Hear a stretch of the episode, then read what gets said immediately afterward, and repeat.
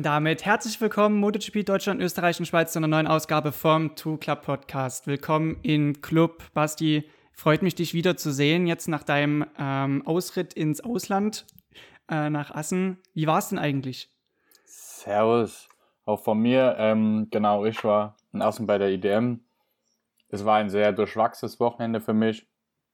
Hatte im ersten Rennen dann wieder Grip gefunden, sage ich mal, und konnte echt drei, vier gute Rundenzeiten fahren. Leider klappte mir dann im, in Turn 1 das Vorderrad nur ein, aber shit happens passiert. Das Wochenende ist einfach zum Abhaken. Ich muss mir jetzt mal selbst ein bisschen auf mich mehr konzentrieren, einfach mal in mich gehen und werde dann in der Steiermark wieder voll angreifen.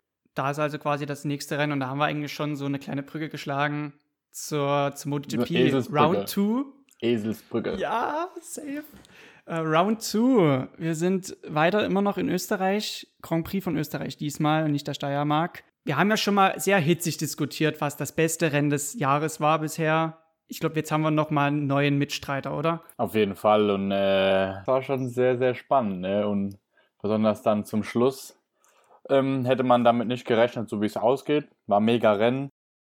Ich denke, das wird auf jeden Fall einer der Top 3 dieses Jahr, wo wir sagen, ähm, das war einer der Rennen dieses Jahr, die richtig spannend war, wo alles gepasst hat, alles geil und man sich für jeden freut, egal wer wo angekommen ist. Und ich würde sagen, dann fangen wir mal mit den Basics an. Und zwar wie immer mit dem Qualifying. Genau, die Struktur, das Qualifying zum äh, Beginn, danach die Rennanalyse und abgerundet wird das Ganze mit unseren Awards, Fahrer des Rennens, Fahrer und Radar und Team des Tages. Für jeden, der neu eingeschaltet hat, neu dazu, bekommen, äh, dazu, bei, äh, dazugekommen ist, so rum wird's, so wird ein Schuh draus. Ähm, sehr spontane Aufnahme, Basti. Also wir sind gerade straight von der Arbeit hier in den Podcast reingesprungen. Ich hatte gerade noch Zeit, mir ein Espresso zu, zu bereiten. Du sagst es. Äh, du gerade von der Arbeit, ich war eben noch beim Tätowierer und schon sitzen wir hier und machen erstmal schön entspannt unseren Podcast. Gibt ja heute auch wieder viel zu erzählen. Und ich würde sagen, fangen wir mal mit Q1 an. Gerne. Ähm, Q1. Q1 waren wieder Leute dabei wie Valentino Rossi, den wir im Moment leider nicht von da hinten mehr rauskriegen, der sich da jetzt so in seinen letzten Rennen so ein bisschen eingebürgert hat. Mit einem Alex Marquez. Einem Rins, der es dieses Jahr bis jetzt noch nicht gepackt hat, so richtig in Q2 äh, sein Zuhause zu finden. Einem Oliveira, der nach seinem Sturz letzte Woche auch immer noch bestimmt Schmerzen hat. Und einem Martin, ähm, mit dem eigentlich keiner in Q1 gerechnet hat nach seiner Pole Position letzte Wochenende, letztes Wochenende und seinem Sieg letztes Wochenende in der Steiermark, hat er es trotzdem gepackt in Q, Q2, genauso wie Oliveira auf KTM. Trotz Sturz in FP3, in Ausritt ins Kies in FP4, packt es Martin in Q2 und Oliveira auf KTM genauso, was sehr, sehr schön ist für KTM, da es ja letztes Wochenende ein bisschen durchwachsen war, das Ganze, und jetzt konnte er sich doch wenigstens fangen, um ins Q2 zu kommen. Und damit waren dann zwei KTMs in Q2 und die andere Q2, KTM in Q2 war Brad Binder. Riesenfortschritt für Binder, ja. Brad Binder hat sicherlich auch von neuen Vorderreifen profitiert. Da kam noch für das neue Weekend eine neue Allocation rein. Das Problem war nämlich beim ersten äh, Rennen in Österreich gab es äh, einen Reifendefekt bei Miguel Oliveira, der so erheblich war, dass man ähm, notgedrungen eine Sicherheitsvariante dieses Reifens anfertigen musste, der ähnlich zum 2019er harten Vorderreifen war und dazu noch symmetrisch äh, in, der, in der Aufbau war von den Flanken her. Basti Q2. Martin musste durchs Q1 durch, durch einen Sturz im FP3. Er hatte auch keine sonderlich guten Voraussetzungen direkt für seinen ersten Quali-Schutz, weil er im FP4 nochmal weit gegangen war. Ähm, ich habe mal erstmal eine Frage, bevor wir dann auf sein Ergebnis eingehen im Q2. Wie ist es denn, wenn man in den Qualifying geht, wo die freien Trainings aber sehr turbulent waren, zum Beispiel durch einen Sturz? Was kann man da als Fahrer tun, um sich da so als im, im Gehirn so zu rebooten, nochmal so Festplatten-Neustart quasi zu machen, dass man da voll fokussiert ist? Oft ist gut, auf jeden Fall, wenn du weißt, warum der Sturz passiert ist, wieso, weshalb, warum. Andererseits musst du auch so einen Sturz direkt abhaken, das gehört zu unserem, ähm, zu unserem Sport dazu. Ihm ist ja zum Glück nichts passiert. Und das sind auch viel mentale Dinge. Ich denke, äh, da hat jeder sein eigenes, wie er da an die Sache rangeht. Aber ich denke mal, vom Prinzip musst du dich einfach so ein bisschen selbst mal resetten, nicht so viel drüber nachdenken, einfach dein Ding machen. Das gehört dazu und am Ende des Tages ja. willst du ja auch dann ganz vorne stehen. Deshalb probierst du am besten, dich irgendwie runterzufahren. Wenn du am besten mit einem drüber redest, redest du kurz darüber oder ziehst dich zurück. Der hat ja sein eigenes und ähm, ich denke, das hat Jorge Martin auch gut gemacht. Genau, gehen wir es mal durch. Die äh, ersten sechs. Ich mache das mal genauso wie du letzte Woche. Ich habe mir hat das echt gut gefallen, als du das quasi von hinten nach vorne quasi aufgebaut hast. Ähm, wir fangen an mit Platz 6, zweite Reihe, Jack Miller. Momentan Platz 3 im BMW M Award, also ein sehr guter Qualifier vor allem. Interessanterweise mit 0,6 Sekunden Rückstand auf die Polezeit, was in Österreich ja tendenziell viel ist dadurch, dass man keine langen Kurven hat, wo man viel über die Kurven verliert, sondern es ist alles sehr kurze Kurven, viele gerade Stücke. Deshalb sehr erheblich finde ich sogar den Rückstand. Siehst du es auch so? Auf jeden Fall hätte ich nicht gedacht, weil ja auch letztes Wochenende schon unter die ersten fünf, glaube ich, drei Ducatis waren. Ja. Und ich so oder so mit einem Miller gerechnet hat, der ja auch, glaube ich, bei ja, Ducati im Moment als Fahrer 1 gehandelt wird. Wie würdest du das sehen? Jack Miller, der jetzt schon jahrelang Erfahrung hat bei Bramac, ähm, bei Honda schon gefahren ist, in das Werksteam kommt. Dann ein junger Hüpfer, der jetzt ein, zwei Jahre schon MotoGP gefahren ist, kommt auch noch dazu durch gute Leistung auf jeden Fall, die er gebracht hat. Denke ich, wird trotzdem Jack Miller die Nummer 1 bei Ducati sein. So wurde es ja auch von Anfang an, seit Anfang der Saison auch wieder gespiegelt, fand ich.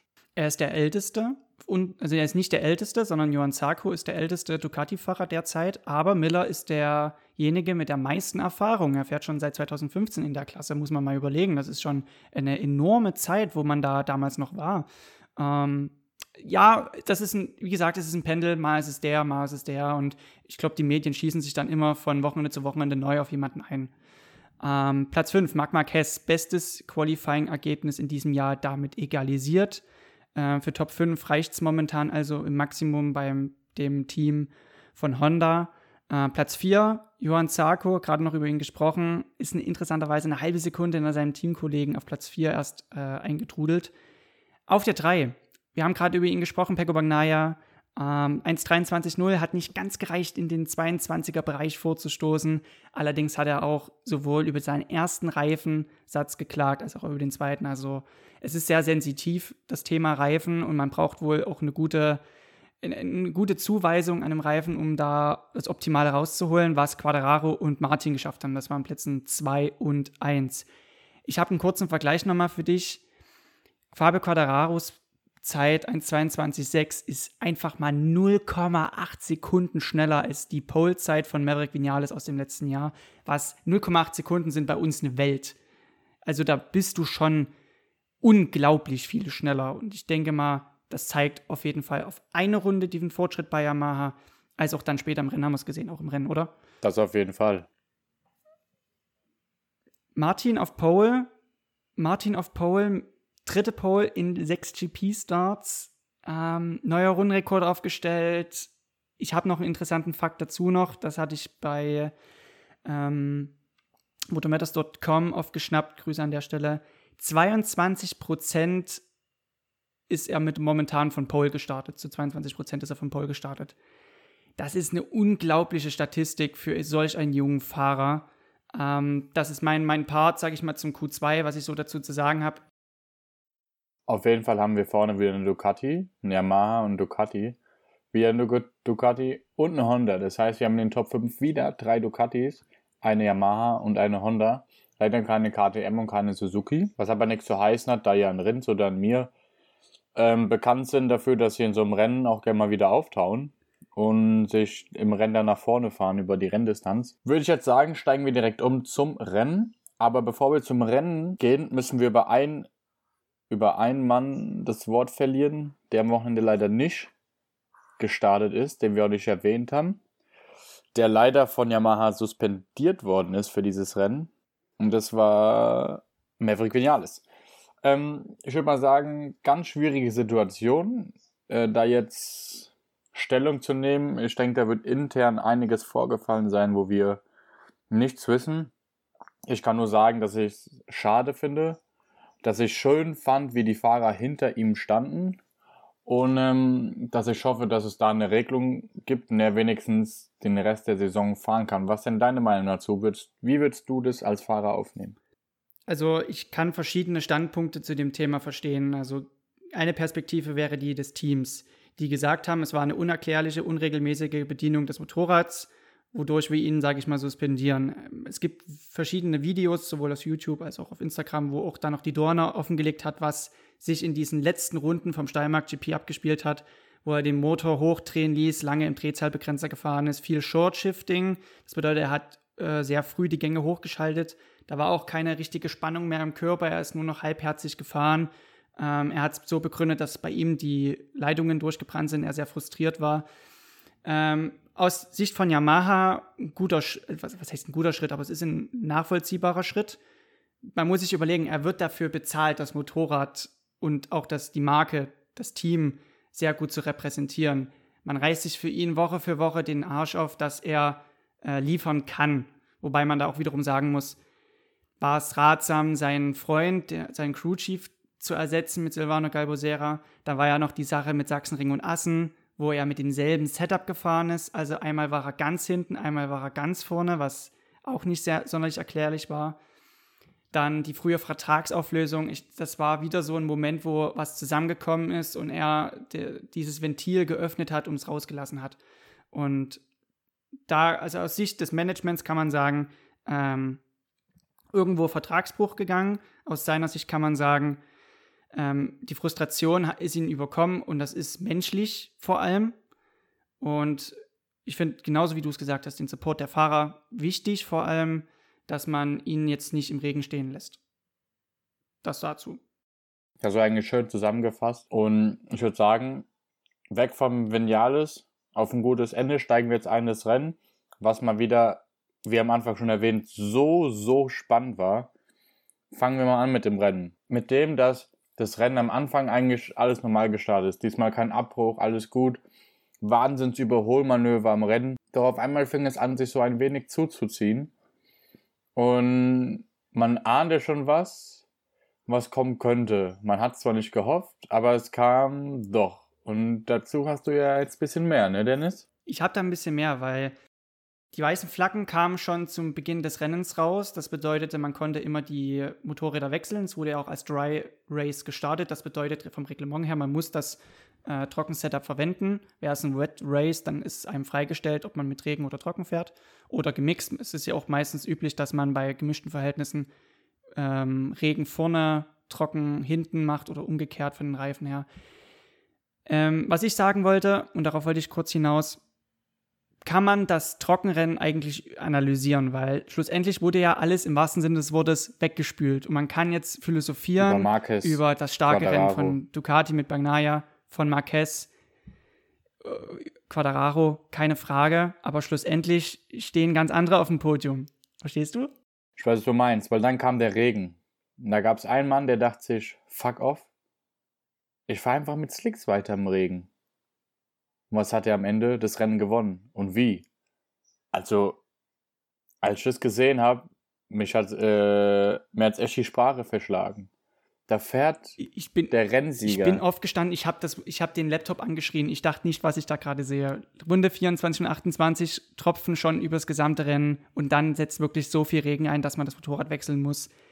Jack Miller und Alex Rins waren schon bereits auf Regenreifen unterwegs. Die Top 6, die da noch übrig waren, sind allesamt aus abgebogen in die Box, außer Brad Binder. Und das war wohl schlussendlich auch die äh, Balls of Steel, die Balls of Steel Move.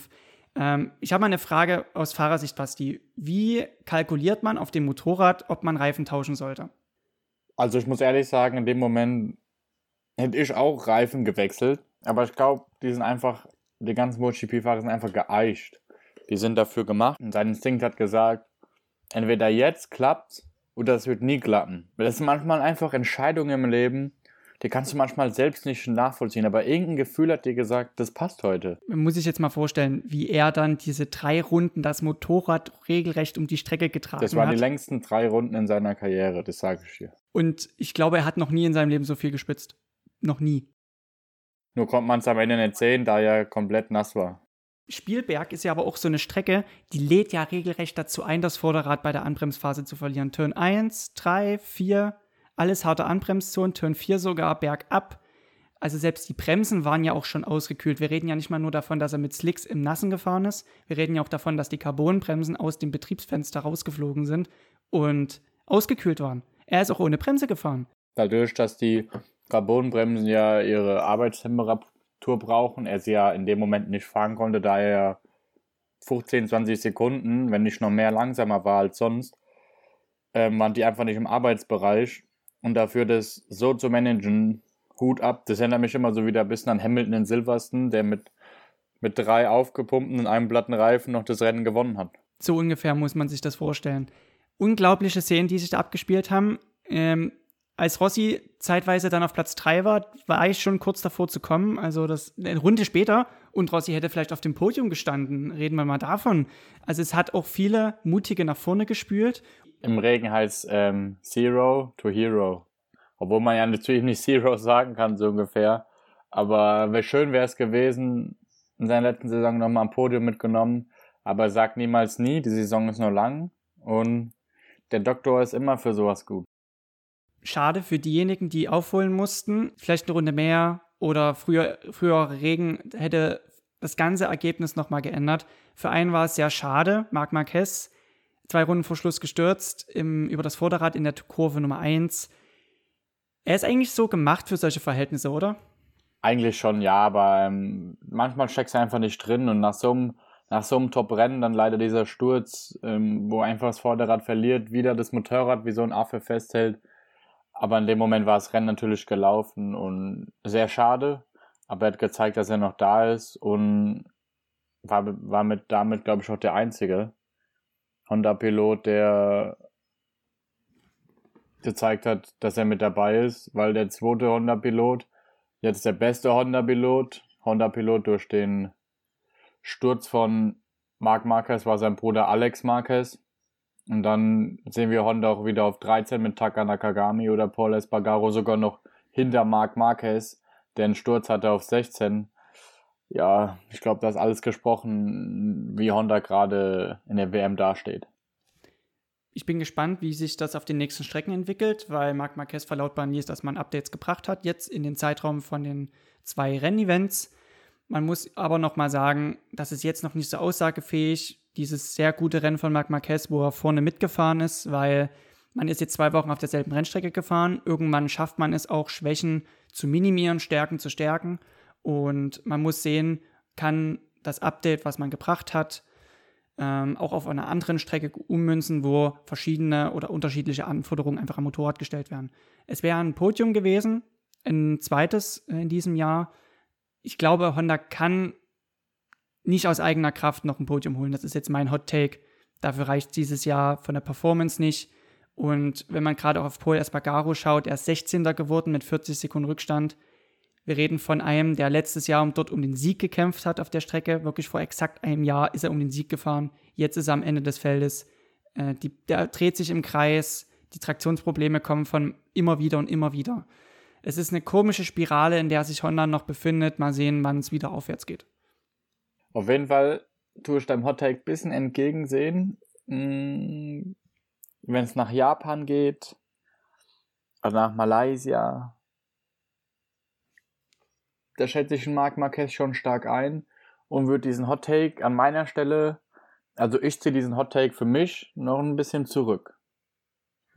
Darauf, den Hot Take lege ich noch nicht ins Feuer. Okay, ich gebe dir, geb dir den Hot Take, dass Alex Rins dieses Jahr nicht mehr in Q2 kommt.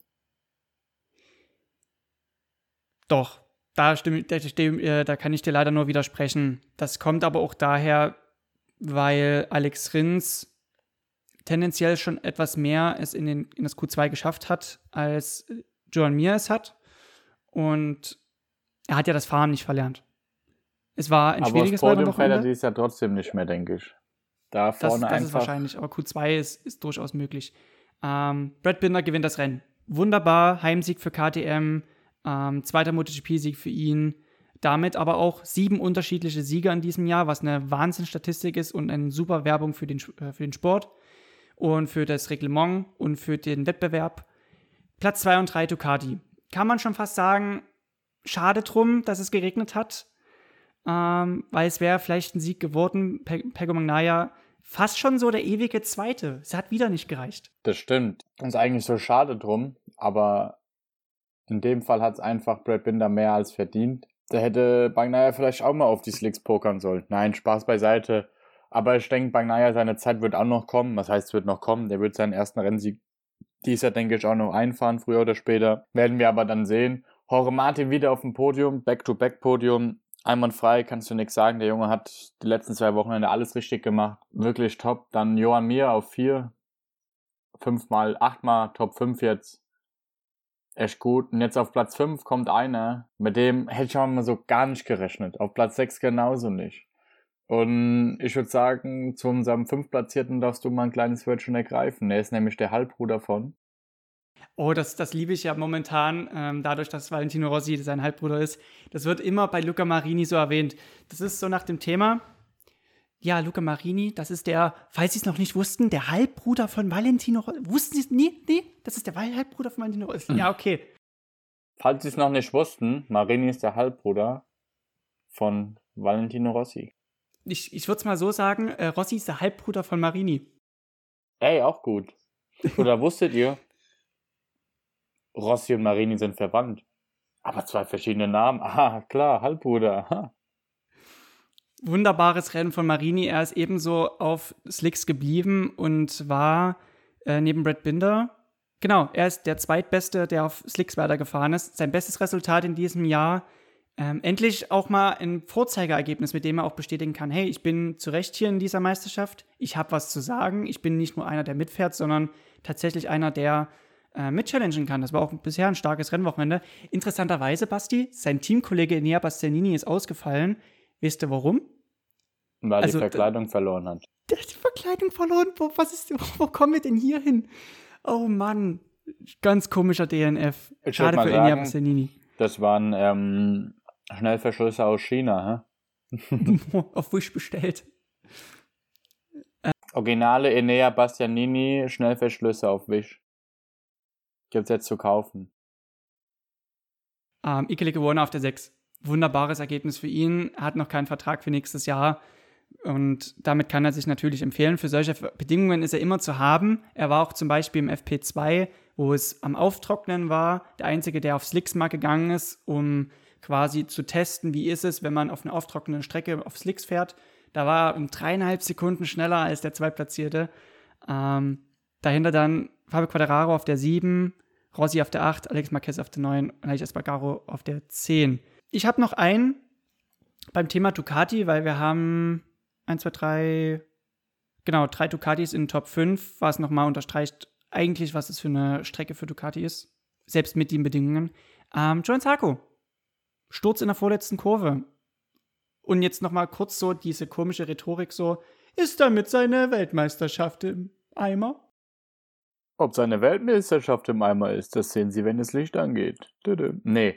Ähm, Jetzt sind es natürlich fast 50 Punkte Differenz zu Fabio Quattararo. Ist immer noch alles offen.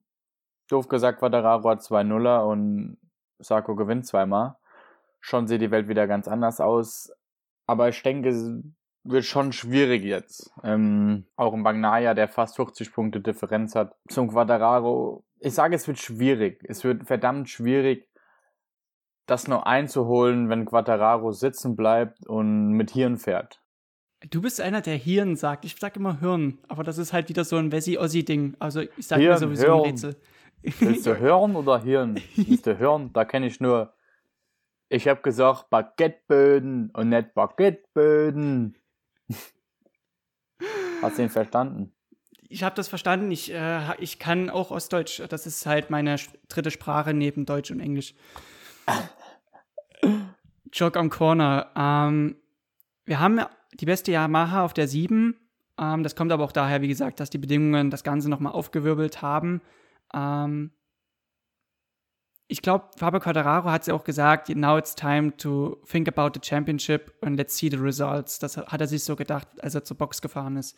Ähm, bei ihnen hat es jetzt auch so ein bisschen Klick gemacht, finde ich, dass er auch Punkte gut mitnehmen kann und es nicht übertreibt oder überstürzt, äh, wie bei Marc Marquez jetzt der Fall war. Also, ich finde, er hat, ist auch super gereift. Ähm, Valentino Rossi auf der 8. Hast du die Fotos gesehen, wie er sich so gefreut hat? Das war schon fast, als hätte man einen Sieg mit bei ihm gefeiert. Ja, wie er da vor den, vor den Rängen gejubelt hat. Und die Bilder sind überragend. Das ist einfach ein Bild, was du nehmen kannst, gehst auf Poster XXL, schmeißt es auf eine Leinwand und hängst es dir über deine Couch ins Wohnzimmer. So sieht es bei mir aus. Ich habe legit ein Rossi-Poster bei mir im, äh, im Zimmer hängen. Der Altmeister, Platz 8, bestes Resultat 2021. Glaubt man kaum, aber auch durch die Bedingungen natürlich profitiert. Hot Take, äh, Joe Corner, kommt jetzt doch ein neuer Vertrag bei Petronas SRT oder jetzt bei SIG Racing Team für Rossi im Jahr 2020 nach Platz 8 in Spielberg. Petronas muss man natürlich alles wieder ausklammern. Das war eine riesengroße Nachricht. Der Postillon. Rossi zieht MotoGP-Karriereende zurück. Petronas äh, ist eine Riesensache, die sich auch noch neben dem äh, ganzen äh, Trubel um Maverick Vinales ereignet hat, weil Petronas als Sponsor bei dem Pet äh, nee, Sepang International Circuit Racing Team ausgestiegen ist. Und zwar ab 2022. Das bedeutet kein Moto 3 Team mehr, kein Moto 2 Team mehr, nur noch B-Spec Yamahas. Das bedeutet, man fährt Vorjahresmaterial in einer Zeit, wo die Privatteams Werksmaterial beziehen. Und zwei neue Fahrer müssen gefunden werden, plus eine neue, neue ähm, Inhaberschaft das ist wenig bis gar nicht optimal in Vertragsverhandlungen mit Fahrern. Dazu muss noch Sponsoren gefunden werden. Das ist von so einer Skala von 1 bis 10 eine 0 und ungefähr so, als würde man all sein Vermögen mit einem 100er Hebel in Dogecoin knüppeln. Das stimmt, das wird auf jeden Fall noch spannend. Ich habe sogar die Vermutung, dass sie eventuell sich zurückziehen werden. Muss ich mal vorstellen, kein Yamaha B-Team. Also das Yamaha B-Team war ja immer die Top-Adresse für Rookies aus dem Motor 2-Bereich. Das muss man jetzt mit sehr viel Vorsicht genießen. Die müssen natürlich jetzt schauen, wie die in 10 Millionen Budget, das ist ungefähr das, was man braucht, um zwei Motorräder in einem, äh, in einem MotoGP-Team zu unterhalten, ähm, muss man aber irgendwie auf, auftreiben. So, man hat jetzt noch vier Monate bis 2000. Aber haben die nicht ein Datum, bis wann die bei der Dorner ähm, angeben müssen, welche Fahrer sie haben und was sie jetzt machen? Also ja, du, man muss sich den Platz irgendwie sichern. Das ist, das ist richtig. Ein konkretes Datum kann ich aber auch selber nicht nennen. Das sind so Hintergrundgeschichten im Management, das kann ich jetzt nicht genau sagen. Zum ersten Mal bin ich überfragt bei der MotoGP. Noch nie erlebt. Machen wir weiter mit einem Alex Marquez als bester Honda auf Platz 9. Wie wir eben schon gesagt haben, braucht man nicht viele bei Honda sagen, die haben einen schwierigen Stand und müssen einfach schauen, wieder vielleicht mal eine Schraube zurückzudrehen und dafür eine andere nach vorne, um dann wieder in alte Form zu kommen. Auf Platz 10 dann die beste Aprilia. Die einzige Aprilia. Die einzige Aprilia. Aber es kommt ja jemand Neues nächstes Jahr. Wer? Top News des Tages, das kam heute erst frisch raus. Maverick Vinales hat unterschrieben. Ah, okay. Maverick Vinales unterschrieben. Äh, was, da wollte ich nämlich nur ankratzen, ob Aprilia den jetzt noch wirklich haben will nach der Aktion. Weiß man ja nie. Aber wenn es jetzt fest ist, haben wir nächstes Jahr Leishas Bagaro und Maverick Vinales bei Aprilia. Äh, Leishas Bagaro mit Platz 10, ja, alles gut. Wir wissen, dass er mehr kann, er wird mehr zeigen. Und ich hoffe immer noch auf dem Podium für Aprilia dieses Jahr, werd mal sehen. Auf Platz 11 kommt dann unser Thriller Miller, Jack Miller. 25 Sekunden hinter der Spitze. Alles cool, vielleicht verpokert, Wetter war auch blöd. Punkte mitgenommen noch. Auf Platz 12 kommt dann Danilo Petrucci, dem es bestimmt stinken wird, dass sein Teamkollege auf Platz 6 ist. Ähm, der ja auch jetzt auf jeden Fall seinen Platz los ist. Davon können wir schon mal gut ausgehen oder davon gehen wir aus. Der auch so schnell keinen anderen Platz bekommen wird, aber ich denke mal, dass er gute Chancen hat für die Superbike WM. Und bei Ducati da vielleicht einen Platz kriegen wird anstelle von Tito Rabat oder wer auch immer. Interessant wird auch mit Bautista, der ja auch ähm, gesagt hat, dass ich nicht verlängere, wenn von Honda jetzt kein neues äh, Update oder ein besseres Motorrad kommt. Vielleicht werden wir auch Petrucci in der WM auf Honda sehen, in der Superbike WM.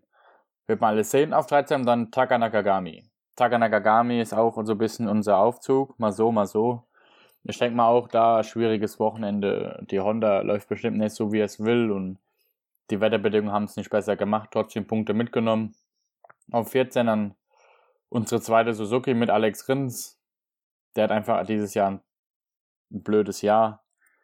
An seiner Stelle würde ich probieren, noch das Beste draus zu machen und hoffen, dass nicht weiter schief läuft. Das klingt so, es ist richtig blöd. Es ist einfach ja, blöd gelaufen. Es ist einfach ein blödes Jahr dieses Jahr. Grausames Jahr.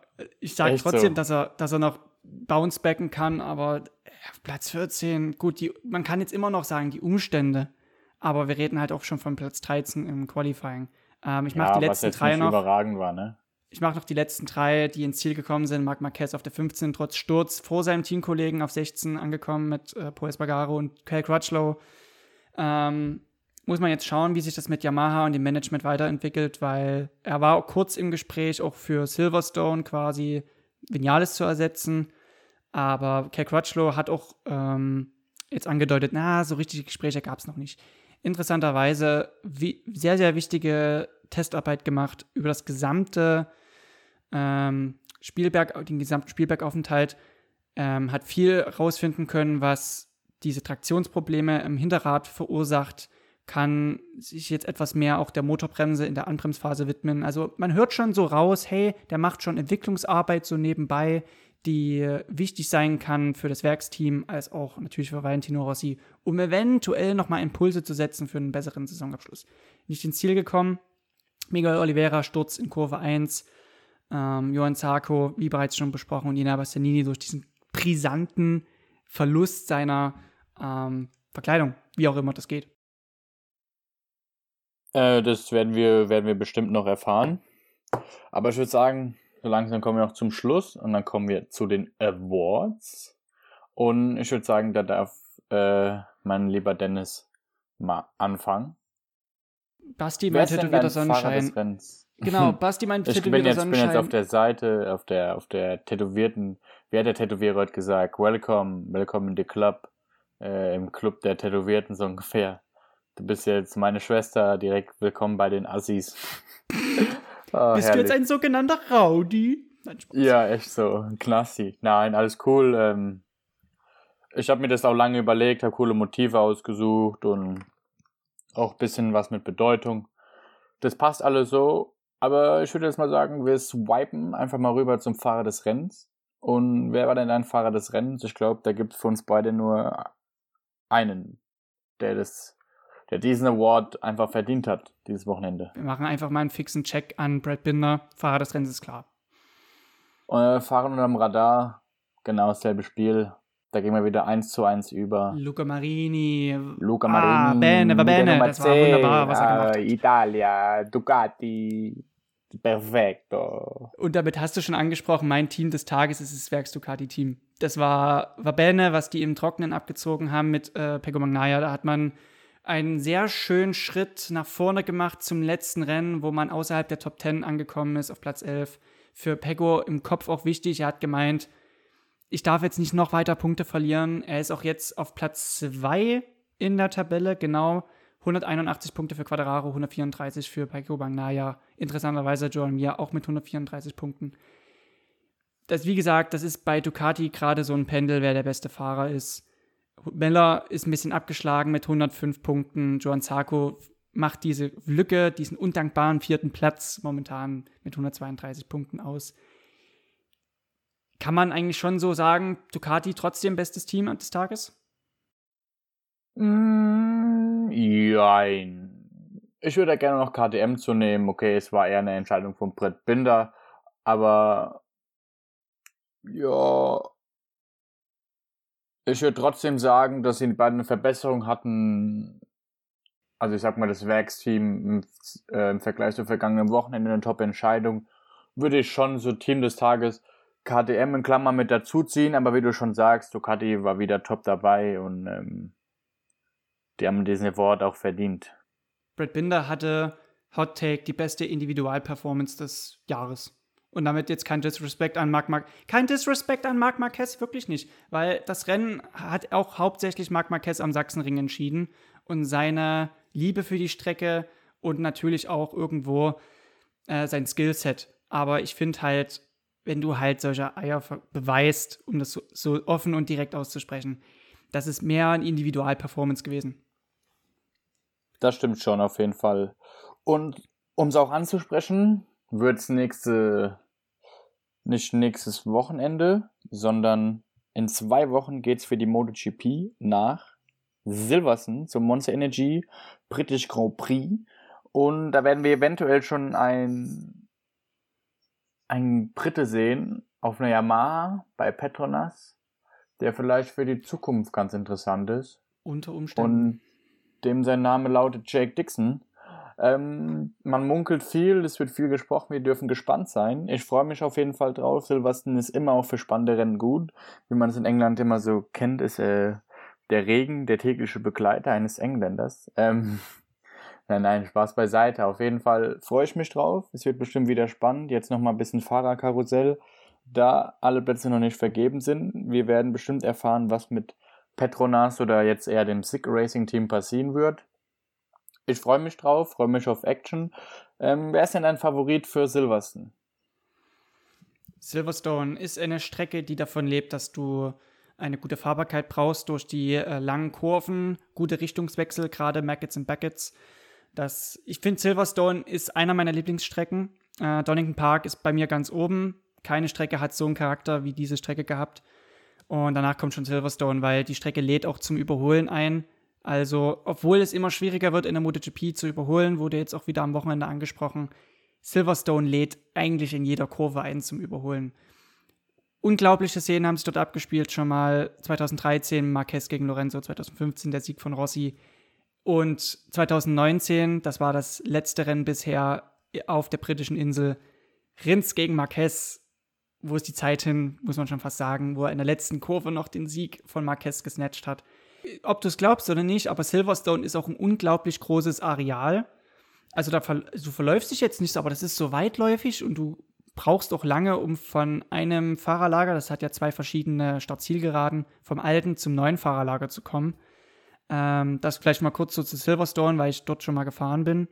Ich kann nur sagen, Basti, es hat mir enorm viel Spaß gemacht heute. Ich habe den Podcast sehr enjoyed, auch wenn alles sehr spontan war und ich übergebe dir jetzt das Wort und trinke erstmal einen kleinen Schluck von meinem Espresso. Es war mir wieder eine schmackhafte Ehre mit dir. Ähm, es hat mir wieder viel Spaß gemacht. Ich denke, Österreich 2 auch, war wieder auch sehr spannend und gehört jetzt mit zu einer unserer Favoriten.